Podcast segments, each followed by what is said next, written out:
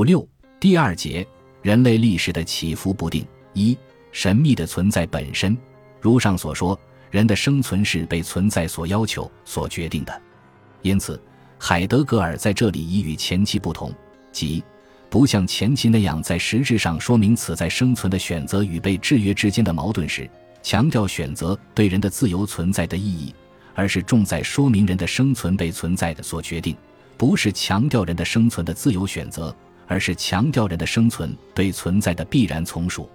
一、神秘的存在本身。什么是存在？什么是存在本身？对于这一决定性的前提问题，海德格尔在这里所给予的不是具体的规定，而是一般性的说明。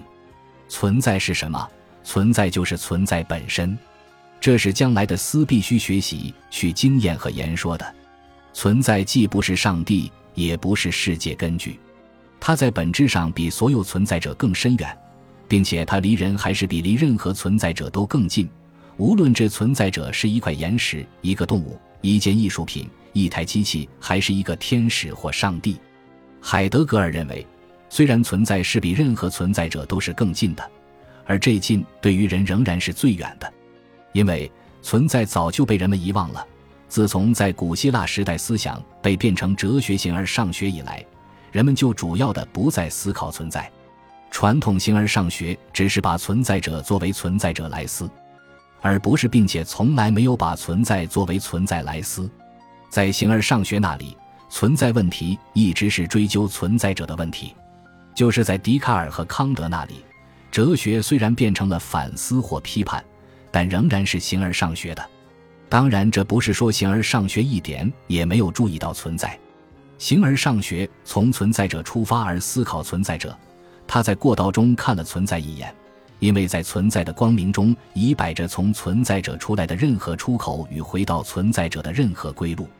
但是形而上学所看到的，或者只是在长者的外表，或者只是从主体性方面进行表象时所看到的东西。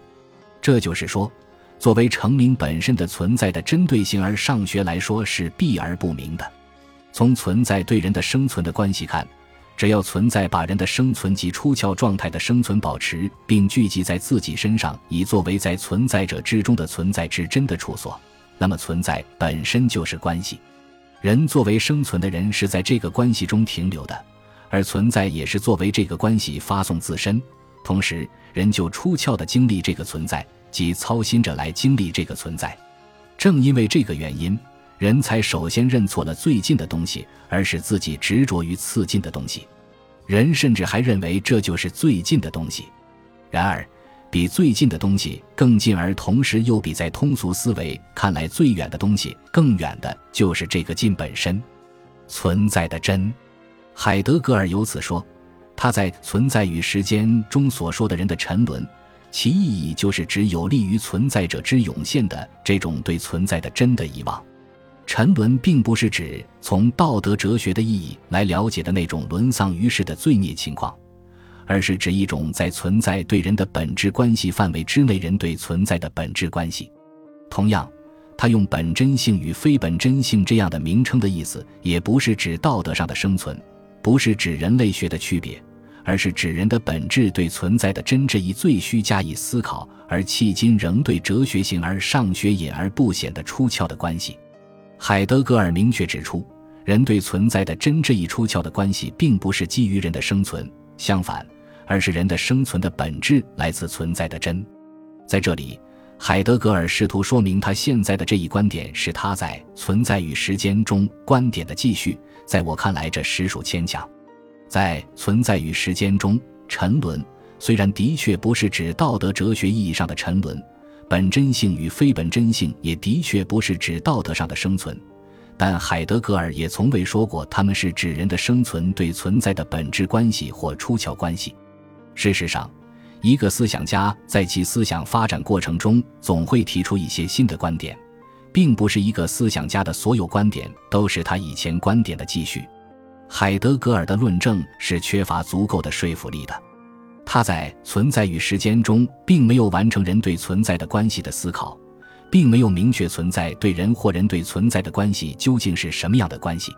撇开这一点不谈，在我们看来，关键的是，海德格尔在《存在与时间》写作的二十年之后，对人类历史的思考仍然是在追问人的生存的选择性与被制约性，并明确认为人的生存由存在本身所决定。这就明确了人的生存对存在本身的关系。这样，他前期在《存在与时间》中所初步思考的人的生存本质与存在的内在关联，就成了他后期对人的生存本质进行思考的实际的出发点。还未回答的问题是什么是存在？海德格尔在这里对存在本身与人的生存的关系虽然已经说的比较具体，但对存在本身是什么却说的并不具体。他说：“存在就是支配一切的既遮蔽又成明着的到来。”本书在第七章中已经指出，海德格尔这里所说的存在，就是他在五十年代以后所详细说明的，使一切发生成为可能的东西大化。可以看出，由于海德格尔离开了整个宇宙的具体时空的存在，离开了人类社会的具体的实践过程，因而他对存在本身的说明也就不可避免的带有抽象性和神秘性。事实上，离开了具体的宇宙时空的存在者的存在和人类的社会历史运动，